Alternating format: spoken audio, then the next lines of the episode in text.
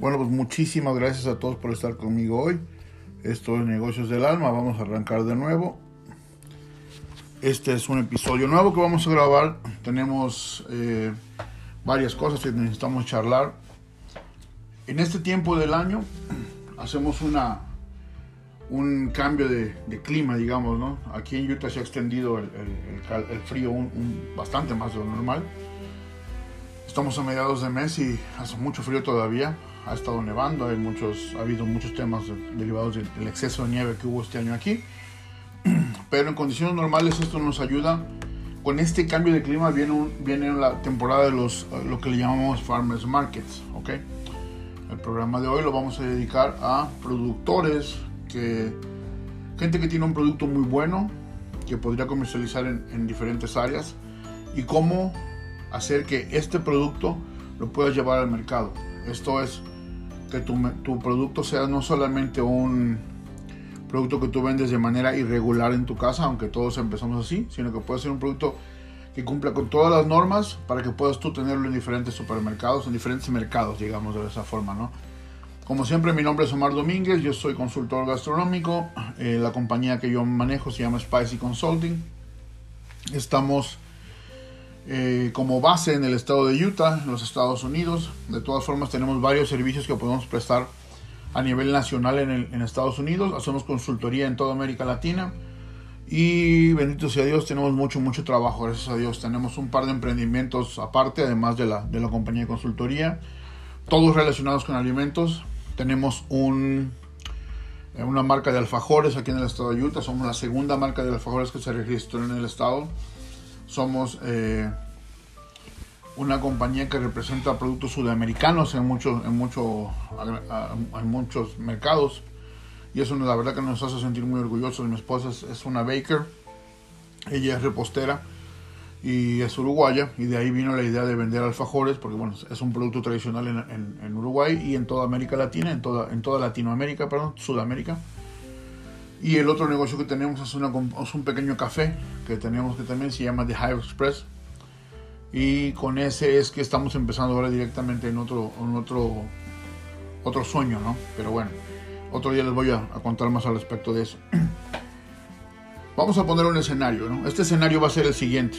En este escenario, digamos que tú eres una persona que hace una salsa muy buena, que hace una crema muy buena, que hace lácteos, que hace quesos, que hace eh, conservas, que hace conservas de, fruta.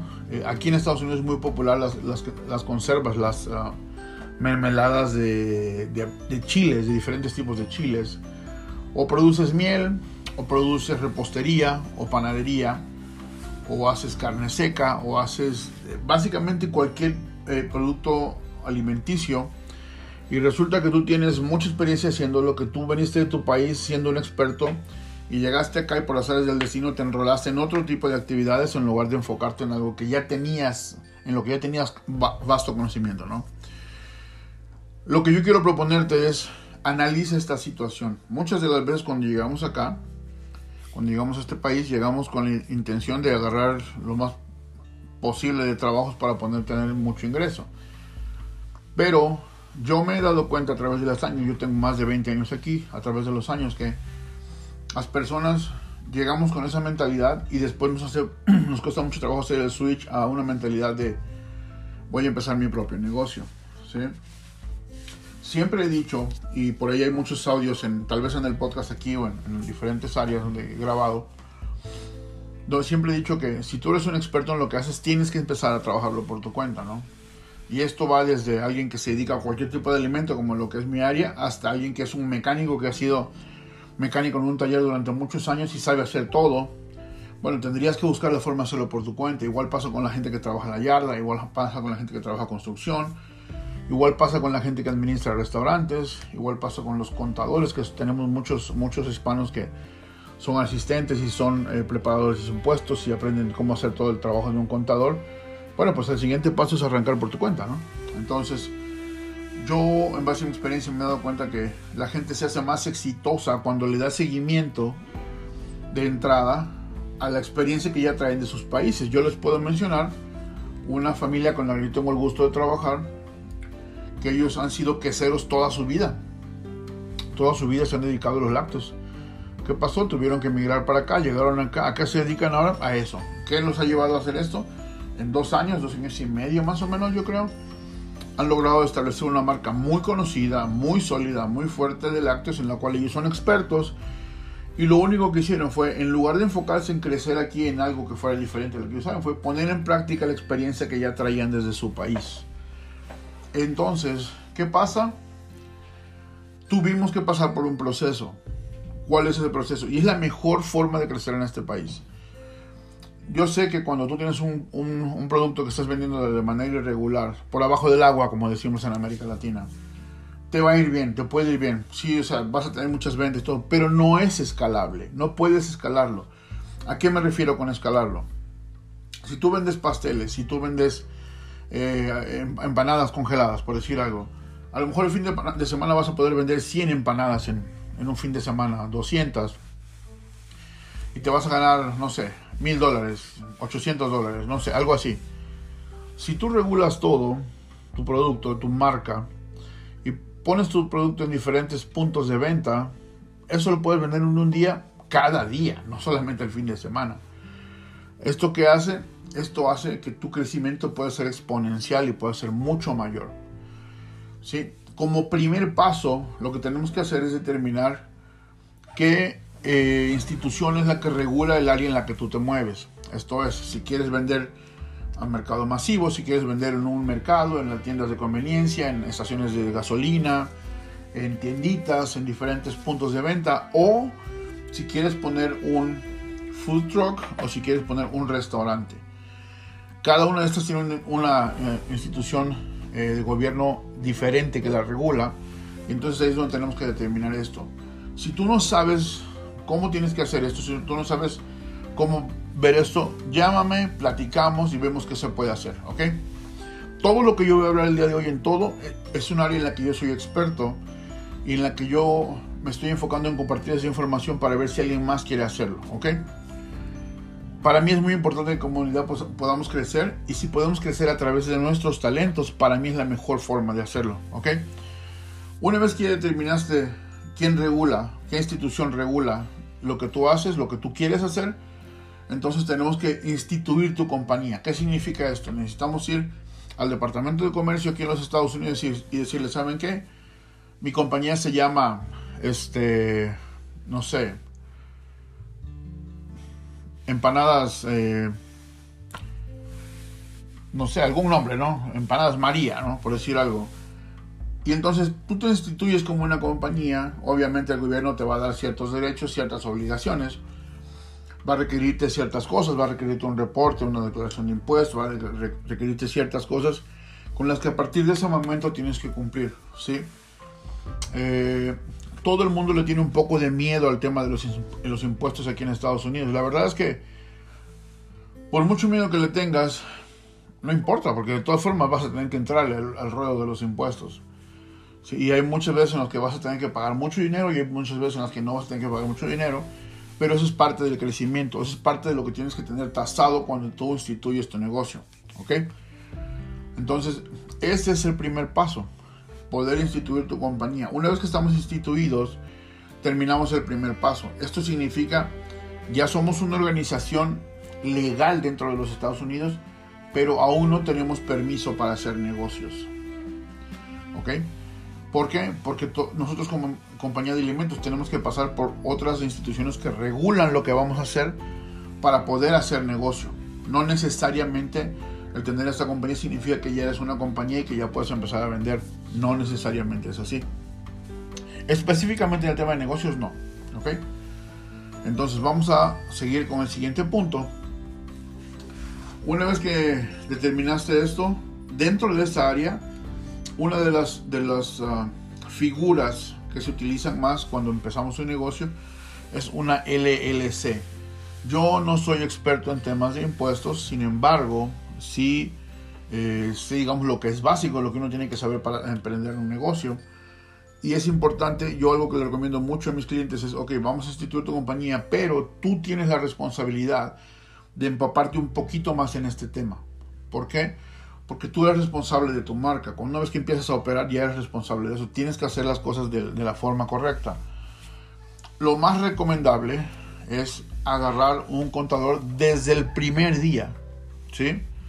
Que ese contador te vaya guiando, te vaya regulando en lo que tú vas aprendiendo. Me ha tocado con algunos clientes que me llaman 11 meses después de tener la compañía, de estar en ventas, de estar produciendo, de estar teniendo movimiento en su compañía, me dicen, ¿cuándo tengo que empezar con un contador? No, pues tenías que empezar desde el primer día, ¿no? Entonces, algo que estamos haciendo ahora es registramos su compañía y al momento le decimos, ok, ¿tienes un contador o te consigo el contador que nosotros tenemos? Para que te arregles con él y tú veas si te funciona.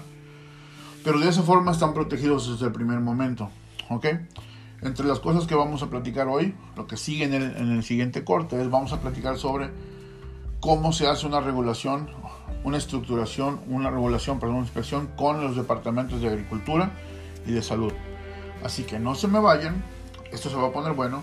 Esto es información que te va a ayudar a, a llevar tu producto al siguiente nivel. Así es que no te me vayas y volvemos, ¿ok?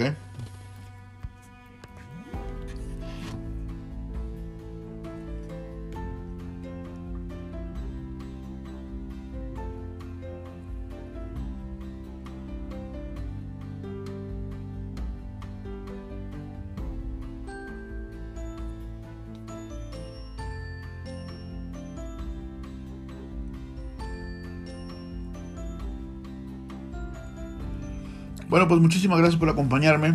Estamos de regreso. Estamos en el segundo segmento de Negocios del Alma. Hoy tenemos un, eh, un tema muy importante, muy interesante. ¿Por qué? Porque con este tema podemos crecer de, estar produciendo un negocio de alimentos desde tu casa al siguiente paso. ¿sí? Hay varios, varias opciones como siguiente paso. Así es que en el caso de que tú tengas un producto que puedes distribuir empacado y vender, una opción es el Departamento de Agricultura. ¿sí? ¿Qué se hace con el Departamento de Agricultura? Ellos se van a encargar de que tu producto esté, cumpla con todas las normas y todas las regulaciones que el gobierno nos exige para que tu producto sea un producto que caiga dentro de la parte, eh, que no sea un producto insalubre, que cumpla con regulaciones de, higiene, de, de todos los protocolos. Y esto lo dividen en dos partes principalmente. Hay muchos otros pasos, pero principalmente son dos, ¿ok? Dependiendo del producto que se está moviendo, es como intervienen diferentes otras instituciones, pero digamos que la parte básica es, eh, necesitamos etiquetar el producto. Ojo, es muy diferente un logotipo que una etiqueta. Yo me he tenido muchos clientes que me dicen, yo ya tengo una etiqueta. Y cuando me reúno con ellos resulta que esa etiqueta para ellos es el puro logotipo del negocio, ¿no? Y ellos creen que con eso alcanza para poder vender su producto.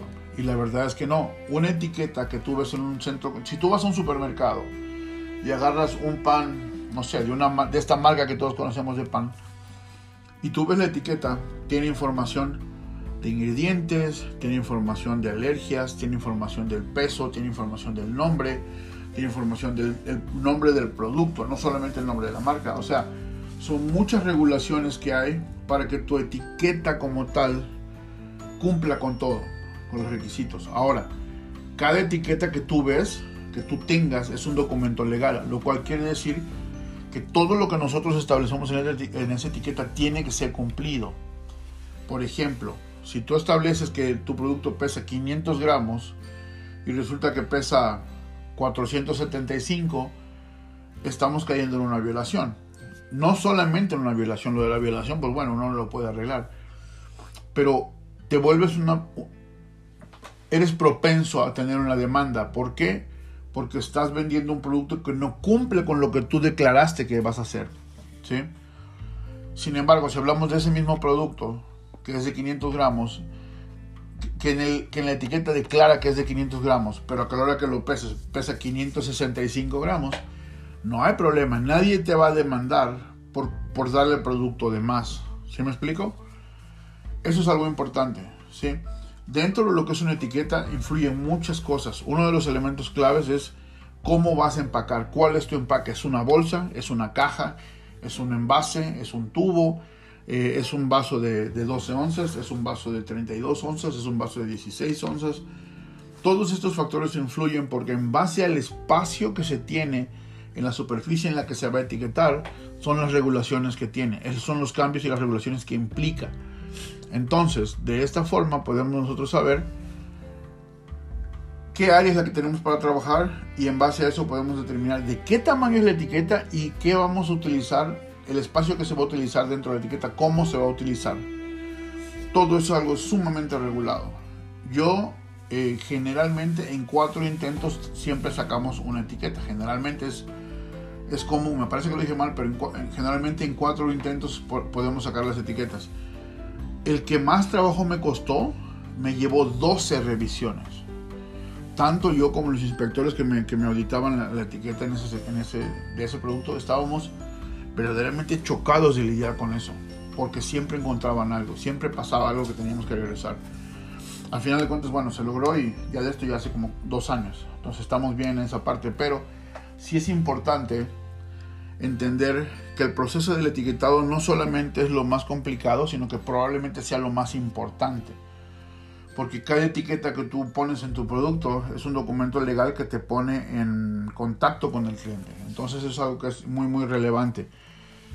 Una vez que pasamos y aprobamos, nos aprueban las etiquetas, en ese momento nos dan luz verde para decir, ok, ahora te voy a inspeccionar tu, tu área de trabajo, tu cocina. Hay una licencia especial aquí en el estado de Utah con la que puedes trabajar desde tu casa. Puedes vender productos regulados desde tu casa. No importa que vivas en un departamento o que vivas en casa. Si vives en departamento, igual se puede hacer, ¿ok? ¿Cuál es el, el tema, digamos, en esto? Es la diferencia con una licencia de una licencia comercial con una licencia para trabajar desde casa es que la licencia para trabajar desde casa es limitada, ¿sí? ¿A qué se limita? No se puede cocinar, no puedes producir nada que tenga, que contenga eh, proteína y, la grasa debe ser muy, muy, muy baja o de hecho no grasa. ¿sí? Entonces esos son los temas que, que hay que checar. Otra de las cosas es que como requisito, cuando tú produces desde tu casa, tienes que declarar en la etiqueta un, en, un tamaño que es lo más visible de la etiqueta, que dice producto hecho en casa. ¿sí? ¿Qué es lo que esto hace? Mucha gente le piensa a comprar un producto, hecho en casa. Mucha gente apoya, esa es la verdad. Pero en caso de que haya un, digamos que hay un supermercado interesado en tu producto, la gran, gran, gran mayoría de los mercados importantes no aceptan productos hechos en casa. ¿Por qué? Porque es una manera en que ellos se protegen de no ser demandados por alguna situación, porque pues obviamente no es lo mismo trabajar, venir y vender un producto de, que se hizo en una casa, que se hizo en una cocina profesional comercial, digamos, ¿no? Sí hay diferencias, ¿no? Entonces, esa es una de las limitantes, el mercado al que puedes llegar, el, lo exponencial que puede ser tu crecimiento, eso es, eso es una limitante, ¿sí? Entonces, cuando tienes esa licencia de casa, lo que se hace es una inspección de la cocina. Otro de los, temas que son importantes, no, no son complicados, solamente son importantes, es debes tener un área dentro de tu cocina, de tu casa, que solamente está destinado a cosas del negocio. Esto es, si tú tienes, por decir algo, cuatro anaqueles en tu casa, uno o dos de esos anaqueles tienen que tener solamente cosas del negocio tiene que estar de preferencia etiquetado en su lugar donde, donde se, se nota o, deja ver que esas, esas zonas solamente hay productos del negocio. ¿sí? Que no puedes tener tú, por ejemplo, todos tus productos del negocio y de repente alguien metió una caja de cereal de la casa, no del negocio. ahí eso es una violación. Entonces, muchas veces eso es un poco de conflicto para los lugares, específicamente cuando se trabaja en un departamento, que el espacio es un poquito limitado y nos, nos impide que las cosas estén de acuerdo a, lo que se requiere, ¿no? Otra de las cosas que ellos piden es que no haya mascotas, no que no tengas mascotas, que no haya mascotas al momento que tú estás trabajando. Cuando tú estás cocinando, horneando, preparando lo que, lo que tú vendes, en ese momento las mascotas no pueden estar cerca del área, tienen que estar, pues no sé, restringidos, no sé, a lo mejor en una, habitación diferente o a lo mejor, no sé, la, la, forma que tú tengas. Pero muchas veces es complicado hacer eso, ¿sí? Si tienes un, gato que anda por toda la casa es complicado. El tema de las mascotas también es un tema que, le preocupa mucho a las autoridades con respecto al, al pelo y a este tipo de cosas que siempre estamos en riesgo cuando tenemos animales en casa, cuando tenemos mascotas en casa, ¿no? Pero son cosas que se pueden acomodar, ¿sí? No, no son imposibles, ¿ok? Cuando se hace la inspección en una cocina comercial, se contrata una cocina comercial, obviamente si tú puedes tener tu propia cocina, pues también es obviamente muy válido, pero lo que haces es contratas una cocina comercial donde te van a alquilar un espacio con todo el equipo necesario para que tú puedas producir y al inspector le vas a mostrar qué equipo vas a utilizar, dónde vas a mantener tus, tus insumos, qué área de refrigeración vas a tener asignada, qué área de congelación vas a tener asignada en caso de ser necesario, para que el inspector sepa que todo lo que tú vas a utilizar siempre va a estar cumpliendo con las normas de temperatura, por ejemplo, ¿sí? si tú, por ejemplo, utilizas leche y no tienes asignado un área de refrigeración en la cocina, ahí como que le causas un problema al, inspector porque no te va a aprobar si no tienes forma de mantener la leche en, refrigeración, ¿sí? O mantequilla, o, huevos, o, cosas que necesitan estar en refrigeración. Ese es el problema cuando alquilas una cocina comercial, tienes que tener todo. Y obviamente, mientras más equipo requieras, pues es más costosa la, la renta, ¿no? Aún así, es la mejor manera de empezar un negocio, que tú alquiles una cocina comercial. ¿Por qué? Porque a la hora que tú alquilas una cocina comercial no hay limitantes en cuanto a dónde puedes vender. Tú puedes vender en 7-Eleven, tú puedes vender en un supermercado, tú puedes vender incluso en Walmart si quieres, ¿sí? Pero tienes la ventaja de que ya tienes aprobado el espacio. Obviamente hay que invertirle, o sea, sí, sí, sí se paga una renta, pero nunca se va a comparar la renta de eso con lo que es la, renta de un local, ¿sí? Además, localmente aquí en Utah, la gran mayoría de las cocinas comerciales que se alquilan te hacen o no tienen un contrato o, tienes un contrato de seis meses. O sea, en seis meses tú viste si te gustó o no te gustó, si funcionó, si no, te vas y no pasa nada. Contrario que si tienes un negocio, un, local, que tú pones un local, generalmente esos contratos son por muchísimo más dinero mensual y son cinco años de contrato. Entonces ahí es donde te quedas con un problema realmente de muy buen tamaño, o de muy mal tamaño diría yo, en caso de que las cosas no salgan de la forma correcta.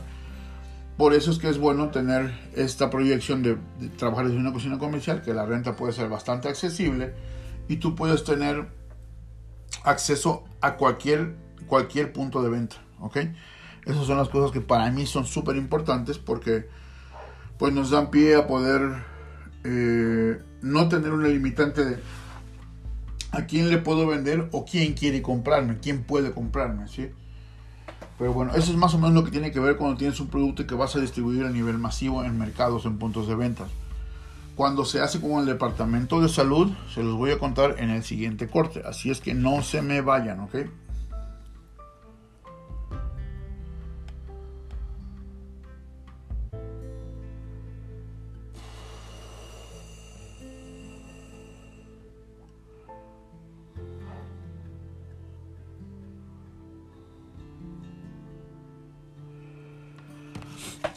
Estás en el podcast te agradezco muchísimo. Muchas gracias por estar conmigo hoy.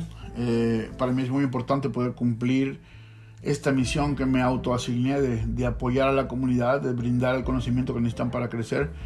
Creo que nosotros los latinos tenemos como que en nuestro ADN un poquito de restaurantero o de vendedor de alimentos todos. Todos para nosotros es importante es una manera de expresarnos culturalmente también a través de la gastronomía, de, mostrarle al mundo quién somos, de compartir con el mundo nuestras culturas, nuestras enseñanzas, nuestra, incluso nuestro amor. Yo lo veo así, yo lo, yo lo, he hablado mucho así y lo hacemos a través de los alimentos. Entonces por eso es que para mí es importante con este conocimiento que puedo compartir, ayudar a que otras personas puedan arrancar y emprender, ¿ok? Espero poder inspirar cuando menos a una persona. Si a una persona le sirve este audio y, le ayude a emprender, yo estoy más, más, más que servido. ¿Ok? Bueno, vamos adelante con el tercer corte. Bueno, pues muchas gracias por estar con nosotros. Estos Negocios del Alma. Mi nombre es Omar Domínguez. Yo soy un consultor gastronómico. Trabajo desde el estado de Utah. Eh, trabajo principalmente en los Estados Unidos, aunque hay muchos servicios que podemos prestar en América Latina. Hacemos consultoría, hacemos coaching en la América Latina también. Todo enfocado en negocios de alimentos. Así es que Ah, aquí estamos a la orden, ¿ok? Vamos a seguir con el siguiente punto. En este punto les voy a platicar qué pasa cuando tienes un producto muy bueno y de repente quieres ir y en lugar de hacer un, producto empacado para vender al mercado masivo, prefieres hacer un food truck. Sí, resulta que tú tienes unos... tengo un ejemplo muy bueno aquí. Aquí en el estado tenemos una, un food truck de paellas, unas paellas que son exageradamente buenas. Y esta familia, ella es una chef internacional, ella y su esposo son un equipazo que trabajan juntos, son, son, muy buenos trabajando como equipo. Y decidieron que de, de, ser un chef personal que se dedicaba a las paellas, ponerle un food truck. Entonces, ha empezado, les ha ido muy bien. Obviamente para ellos es mucho más conveniente tener un food truck que vender paella empacada. Entonces eh, consiguieron una muy buena locación y les ha ido muy bien. La verdad que les ha ido muy bien. Yo, yo he ido viendo su crecimiento y es muy bueno. Si les interesa seguirlos, ellos se llaman Paellas Callaspo. Eh, para mí han sido una, una, una eh, un negocio que ha crecido muy bien. La verdad que me da mucho gusto verlos cómo han crecido. Pero a eso me refiero cuando tienes un producto que no funcionaría para vender empacado pero que sí funcionaría desde un food truck, ¿sí? Esto lo que ha hecho es que ellos tienen, pues, una muy buena locación. Eh, yo estoy casi seguro que muy pronto ellos van a poder tener un segundo food truck si se lo propusieran. ¿Por qué? Porque su producto y su marca han crecido mucho. Su, su marca, es una marca es una marca muy conocida ya aquí. Ellos tienen trabajando menos de un año, pero la verdad que entre su calidad y su presencia en redes sociales, les ha ayudado a ser una marca bastante eh, conocida en el, en, el, en el, estado, ¿no? En, en, el valle.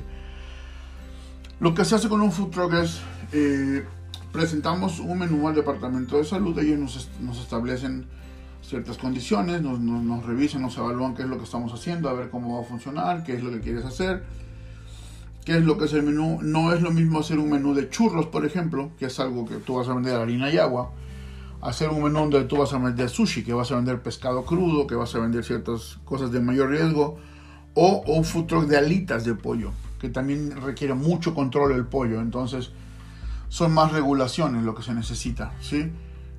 Lo que se hace en estos casos es de la misma forma, requieres forzosamente, obligatoriamente, una cocina comercial, que es una comisaría, y ahí es donde tu, tu camión va a pasar la noche y además vas a hacer toda tu preparación. ¿Por qué? Porque es una cocina aprobada.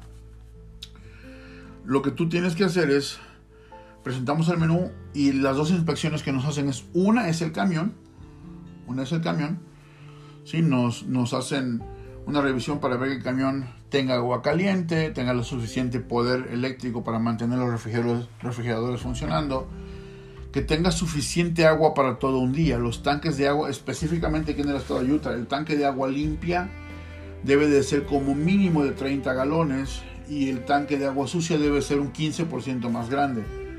O sea, debe de ser cuando menos de 34 galones y medio. Entonces, es importante que si tú estás interesado en un food truck, cheques las regulaciones o si buscas, si quieres, para que no te andes buscando, contáctame para que yo te ayude con las regulaciones porque es muy común que se traen camiones de otros estados y aquí hay que hacerle muchas modificaciones porque Utah tiene sus regulaciones muy establecidas. Entonces nos hacen una inspección del camión para ver que tengamos el suficiente poder, suficiente agua, que la higiene esté correcta, que los refrigeradores se mantengan a la temperatura ideal, que tengamos malla de protección para que no entren insectos al camión, que tengas la señalización, por ejemplo, los bomberos también lo van a revisar, la señalización de que la gente no fume pegado a tus tanques de gas, todo ese tipo de cosas, ¿no? Y también se va a checar la cocina. Esto es que si tú necesitas tener almacenada carne, este pollo, cualquier cosa que tiene que estar en frío, quesos, tengas el espacio adecuado para hacerlo. Que en la cocina donde estás trabajando haya agua caliente, que en la cocina donde trabajando tenga la capacidad para atender la cantidad de frutos que están. Entonces, todo eso son regulaciones del Departamento de Salud. ¿Ok? El departamento de salud no solamente se encarga de, del, camión, sino también de la cocina donde vas a estar. Entonces, ellos van a estar revisando tu camión y tu cocina cada más o menos cada 4 o 6 meses. O sea, te van a hacer cuando menos unas dos inspecciones por, por año. Y eh, las inspecciones a veces son un poquito estrictas, son un poquito, ¿cómo se dice? Como muy a detalle. La inspección primera que se hace, que se llama la de pre-operation, esa es bastante más a detalle. Ellos miden los tanques, ellos... Eh, en algún momento me tuvo alguien que medía la, la intensidad de la luz, eh, miden ciertas cosas y eso a veces pudiera ser exhaustivo, ¿no? Me ha tocado que me regresen, por ejemplo, un camión y no lo aprueban porque en una esquinita donde, donde sella la, la pared, resulta que no estaba sellado y tiene un hoyito milimétrico, pero por ese hoyito ellos consideran que puede entrar algún insecto y bueno, la verdad es que sí puede pasar, entonces por eso es que también lo, lo, rechazan y lo, lo anulan, no nos permiten hacerlo. Y entonces nos da este nos da este no sé, esta molestia, ¿no? De que a veces que no nos aprueban por algo tan sencillo. Pero bueno, y es como autoridades necesitan asegurarse de que estemos cumpliendo con toda la normativa, ¿no? La verdad que a veces es un poco, se siente como que, no puedo terminar con esto, pero bueno, es lo que hay que hacer, ¿no? Esto es básicamente así, a grosso modo, lo que se hace cuando te hacen una inspección de food truck, ¿sí? Todo esto que estamos hablando es solamente la parte que tienes que hacer para arrancar, con todo el volumen de cosas que hay que hacer, básicamente tú has hecho todo esto y no has vendido un solo taco todavía, no has vendido una sola hamburguesa todavía. ¿Sí? Por eso es que a veces la gente se desespera cuando lo estamos haciendo. Por eso es que también, por ejemplo, cuando yo, yo estoy llevando la operación, cuando yo estoy haciendo el proceso de la permisología, yo les digo, ok, tú relájate, yo me encargo de todo. Yo voy a hacer las inspecciones, yo voy a hacer la conexión, yo voy a hablar con todos. Tú nada más necesito que vengas un día firme y se acabó. ¿Por qué? Porque mi trabajo es hacer que no te super estreses antes de empezar a vender, porque la verdad que mucha gente, tengo clientes que ha pasado que a la mitad del proceso sabes que yo no quiero saber de esto, esto me tiene demasiado estresado y todavía no vendo, no me imagino el estrés que voy a tener cuando tenga que vender. Entonces muchas veces ha pasado eso, varias ocasiones, que la gente dice, ¿sabes qué? Esto no es para mí. Y justamente tengo ahorita una clienta que abrió, como dos semanas estoy abierto y me dijo, ¿sabes qué? La verdad que no es lo que yo esperaba, vamos a ponerlo en venta. Entonces, pues bueno, el, el, el, food truck de ella está en venta. Y eh, pues así es, así es. Y no es, créanme, su comida es buena, yo la probé, está buena la comida. ¿sí?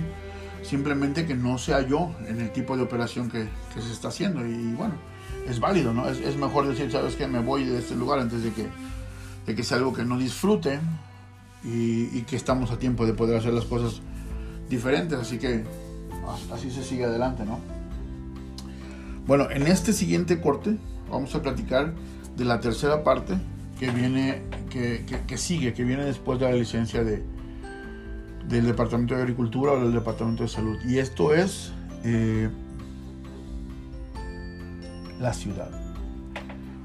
Dependiendo de la ciudad donde está la cocina donde vas a trabajar, es la ciudad donde vamos a tramitar el permiso. Cada ciudad tiene regulaciones diferentes. Hay ciudades que te piden que tu número de impuestos esté registrado en su ciudad para que ellos puedan reclamar esos impuestos. Entonces, si tú no tienes el número de tus impuestos en la ciudad donde tú resides, porque bueno, cuando lo sacaste no tenías una cocina, no tenías otra dirección más que la de tu casa, hay que hacer ese pequeño ajuste. ¿sí? Otra cosa, cada ciudad tiene diferentes formas de abordar los, los, la problemática. ¿sí? Hay ciudades que te dicen, eh, necesito cuatro semanas para, decir, para aprobarte o no. Hay muchas, la, gran mayoría, bueno, no la gran mayoría, pero sí unas, algunas cuantas lo hacen en dos semanas. Y para la forma en que yo los que yo los contacto todo el tiempo y estoy encima de ellos, generalmente lo hacemos en una semana. Así es que cada, cada ciudad tiene su propia forma. Si tú estás haciendo las cosas por tu cuenta, no te desesperes si te dicen, cuatro semanas, porque realmente hay formas de que se haga más, rápido, ¿sí? hay, hay, formas de que se pueda hacer más rápido. ¿Sí? De todas formas, cada ciudad tiene sus, propias, eh, sus propios tiempos. De lo que sí te puedo decir es que hay tres inspecciones que se van a hacer y las vamos a hablar en el siguiente, en el siguiente bloque. Y esas tres inspecciones son las inspecciones que cada ciudad te va a hacer para ver que cumplas con las regulaciones. Así es que no te me vayas y ahorita regresamos a seguir hablando de cómo obtener tu permiso, cómo llevar tu producto al siguiente paso y, que de tu producto exitoso que tienes puedas formar tu propia compañía, ¿ok? No te me vayas, volvemos.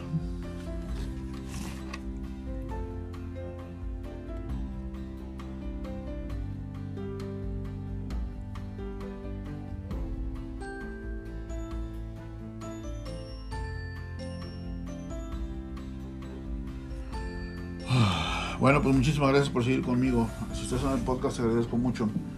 Para mí es importante eh, entre las estadísticas que me dieron en principios de año o a finales del año anterior, perdón, eh, de aquí del podcast, los números la verdad que fueron muy buenos. No tengo idea cuántos seguidores tengo. Lo que sí tengo idea es que cada vez que yo tengo que grabar esto, a mí me apasiona y me gusta mucho. Me gusta mucho compartir el conocimiento que tengo. Eh, mucho o poco, la verdad que no sé, tampoco me voy a poner a compararlo. Pero lo que sí es que eh, yo tengo el gusto de poder decir que a muchas compañías, he sido parte del equipo de muchas compañías que hoy en día son exitosas y que hoy en día les va bien en lo que están haciendo. Y que gracias a Dios han podido, he podido colaborar en guiarlos a que sus compañías crezcan. Sí llega un punto en que ya no requieren de mis servicios y, se avientan por su cuenta y, y, les va de maravilla y eso es, eso es impresionante. Yo disfruto de ese tipo de cosas. Pero eh, para mí es importante compartir el conocimiento para ayudar a mi comunidad a crecer. Esa es mi meta. Pero bueno, vamos a hacer el, vamos a arrancar el último eh, segmento y vámonos. Bueno, pues regresamos al último segmento del programa de hoy de Negocios del Alma. Estamos hablando de eso. Si tú eres un productor de, productor de alimentos que trabajas desde tu casa y estás listo para dar el siguiente paso, estas son las guías que necesitas para poder seguir adelante y poder regular tu negocio para poder crecer. La mejor forma de crecer es regulando tu negocio. Mucha gente te va a decir, y esto es gente, ojo, porque lo que las personas que te van a decir, no, no lo hagas porque vas a tener que pagar impuestos, no, no lo hagas porque vas a tener que hacer esto, no, es gente que no ha hecho nada por su vida. Una persona que tiene un negocio establecido y que sabe lo que hay que hacer y que sabe que el, el hecho de haber establecido su negocio ha derivado en crecer, no te va a decir no lo hagas generalmente cuando alguien te, dice no lo hagas, no sé qué, no te vayas por ahí, es, gente que no ha hecho nada con su vida, pero tiene la bocota suficientemente grande para decirte que no hagas algo que ellos tampoco han hecho. ¿Ok? Entonces, por eso es que es importante cuando tú vas a arrancar un negocio, que la gente que tengas alrededor tuyo sea gente que esté no solamente apoyándote en lo que estás haciendo, sino que de preferencia tenga, conocimiento y a lo mejor ya hasta haya estado en el punto al que tú quieres llegar. ¿sí? A veces la, analogía más fácil es como decir, si tú quieres ir a, Los Ángeles, para poder llegar allá, ¿a quién le preguntarías? ¿A alguien que nunca ha ido a Los Ángeles, que solamente ha ido a Chicago? ¿O le preguntarías a alguien que ya ha ido a Los Ángeles? ¿Ves cómo tiene sentido así? ¿Ves cómo no es tan, tan coherente ir a preguntarle al compadre sobre algo que el compadre, que de entrada tú sabes que el compadre no sabe nada y lo que te va a decir es muy probable que no tenga ningún tipo de valor o no te aporte ningún valor a tu proyecto, pues bueno, no tiene sentido, ¿ok? Pero bueno, el, proceso con la ciudad se hace de la siguiente forma. Eh, ellos te dicen cuáles son los requerimientos, dicen cuánto cuesta la licencia, se hace el pago de la licencia, entonces ellos empiezan a buscar, de acuerdo a la dirección, si tu dirección está en un lugar donde puede ser aprobado el comercio. Muchas veces quieres poner un negocio, y me pasó con una compañía que yo estuve ayudando, que no debía de ayudar, la verdad, pero los ayudé porque son, eran conocidos míos y querían poner una compañía que se dedicaba a remodelar eh, contenedores marítimos, los, los, transformaban en oficinas y en diferentes cosas. Y lo querían poner en ciertas zonas donde no se puede hacer eso. Entonces, por más que aplicamos y aplicamos, pues obviamente nunca íbamos a pasar porque no, no se hace así, ¿no? Eso es una parte. La otra parte que se hace es building and zoning. Se, building checa también, por ejemplo, que, que, que tu lugar cumpla con todos los requerimientos y la última inspección que se hace es la inspección de bomberos, que cumplas con los requerimientos de ser un lugar seguro para trabajar. Yo sé que de alguna forma uno piensa que con sentido común alcanza, ¿sí? pero me ha tocado en muchas ocasiones que estamos haciendo una inspección de un food truck y resulta que abajo donde está la plancha, que básicamente está el calor del fuego, la flama está ahí, ahí abajo almacenan servilletas, este, cajitas para llevar, Obviamente eso es una bomba de tiempo, todo ese producto es flamable. Entonces, por mucho sentido común que le queramos poner, muchas veces cometemos errores muy, muy, muy básicos que no deberíamos. Entonces, para eso están las autoridades de incendios. Y ellos regulan también, dependiendo del tipo de producto que tú vendes, qué tipos de extinguidores necesitas. Los más comunes son el extinguidor rojo, que es en general, el general, y un extinguidor plateado, que es el que se utiliza para cuando tienes freidora, ¿sí? También para eso, y, si no me equivoco, ese también se utiliza para fuego eléctrico. Pero eh, básicamente esos son los, los, los, dos más comunes. Yo tengo entendido que hay varios más, no, no los conozco, no soy un experto de esa área. Pero sí sé que hay diferentes tipos de regulaciones. ¿sí? Ahora, una vez que cumplimos con estas tres inspecciones dentro de la licencia, dentro del procedimiento que se hace con la ciudad, nos aprueban y en ese momento tenemos aprobado todo. El Departamento de Comercio nos registró nuestra compañía, el Departamento de Agricultura o de Salud nos dio autorización de vender nuestro producto y la ciudad nos dio una licencia para vender el producto o servicio incluso. Entonces, no producto en este caso. Entonces, ahí ya tenemos todo, ahí podemos empezar a vender. ¿sí? ¿Qué sigue? Digo, porque está bien chido que ya tienes permiso para vender y, y ahora qué sigue, ¿no?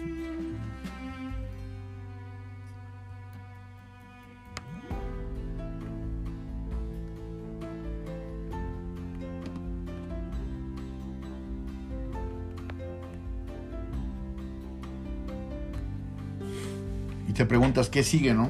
La verdad, la verdad, lo que sigue es, ¿y ahora cómo vendo, no?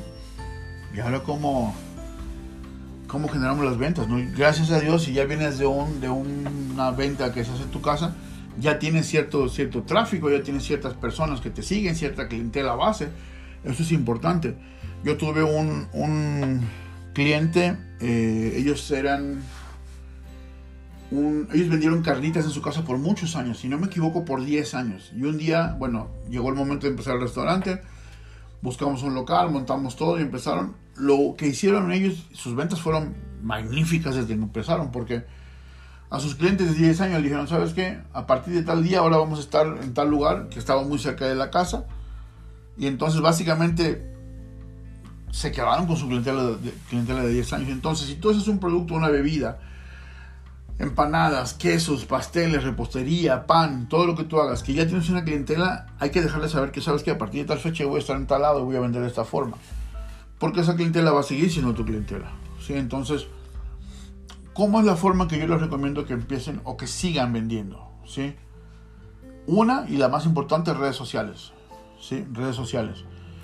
Si vas a vender un producto empacado, como yo hago con los alfajores, a mí yo empecé a ir mucho al principio con, hacer muchos negocios, de, hacer muchas eh, networking, muchas reuniones de networking.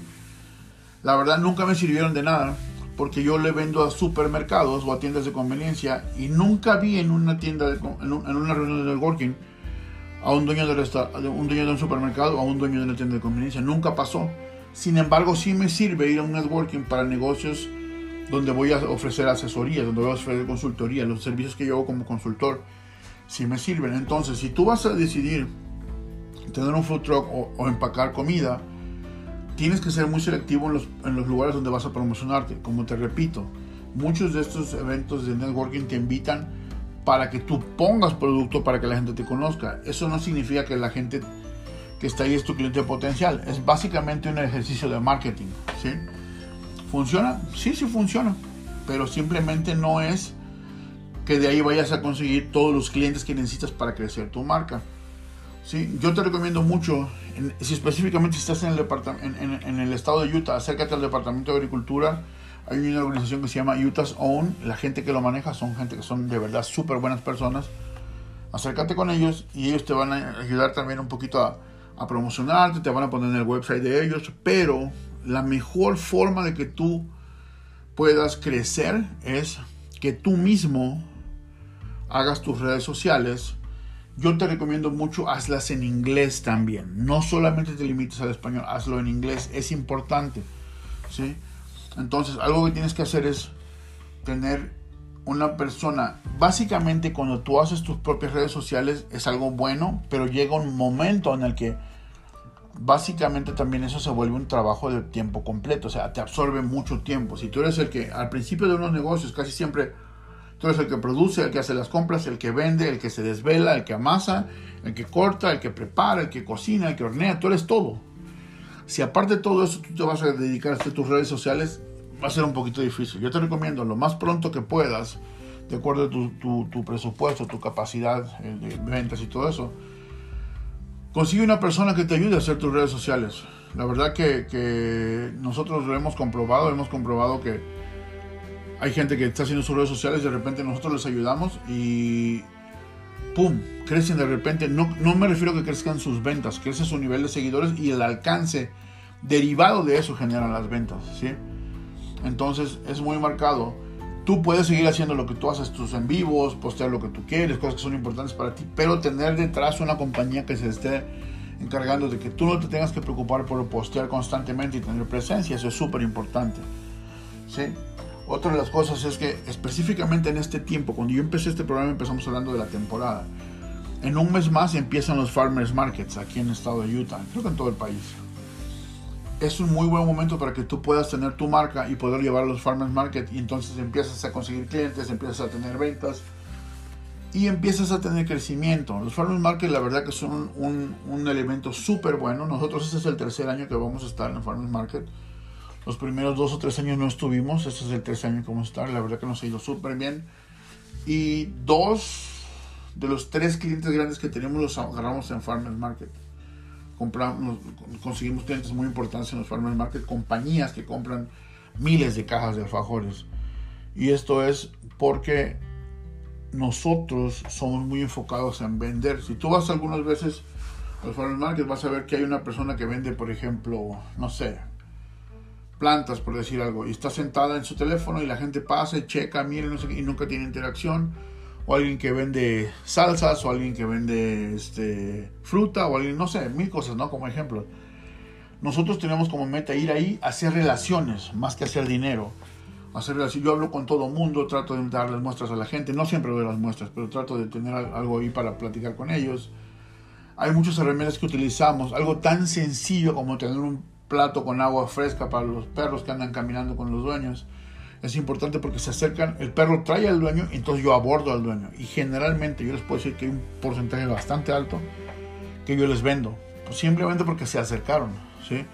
Entonces hay muchas herramientas que tienes que utilizar. Ahora, cuando tienes todo regulado, tienes la opción de vender en tiendas de conveniencia, tienes la opción de vender en mercados. A nosotros nos pasó que llegó una compañía muy grande y nos dijo, quiero este producto en mi tienda. Tienes certificado de, agricultura, sí, sí tengo. ¿Tienes asegurada, aseguranza para el producto? Sí, sí tengo. ¿Tienes códigos de barras? Sí, sí tengo. Ok, entonces te quiero en mi tienda. Me ha tocado otras veces ver con otras compañías que llegan y dices, ¿tienes aseguranza? Sí. ¿Tienes este certificado? Sí, sí, también. ¿Tienes código de barras? No, no tengo. Ah, bueno, bueno, gracias, nos vemos. Y se fue. Ese cliente potencial importantísimo se fue. Entonces, por eso es que es importante que tengas todo lo que necesitas. Esto fue una charla con las cosas básicas que necesitas. No son todas, son las básicas, pero sí te va a ayudar a crecer. ¿sí? Si, tienes alguna duda, mi número de WhatsApp es, es 1-801-833-9446. Tú puedes mandar un mensaje y podemos charlar, a ver cómo te puedo ayudar, a ver cómo te puedo guiar yo tengo algunos servicios como lo que es el, el, coacharte para hacer eso, el, enseñarte cómo se hace, o la otra opción es que yo lo hago por ti. Entonces son, son opciones que están ahí. Si tienes dudas nada más, llámame y platicamos a ver qué, qué, es lo que necesitas. A lo mejor tú estás muy cerca de poderlo hacer por tu cuenta y yo te puedo ayudar también en eso. Entonces, pues bueno, muchísimas gracias por acompañarme hoy. Les agradezco mucho eh, las, las personas que me han mandado mensajes, las personas que me llaman. Y si tienes cualquier duda de este mismo tema, de cualquier tema relevante relacionado con, con, alimentos, contáctame y aquí estoy a la orden, ¿ok? Mi nombre es Omar Domínguez. Muchas gracias por acompañarme. Cuídense todos que estén muy bien. Chao.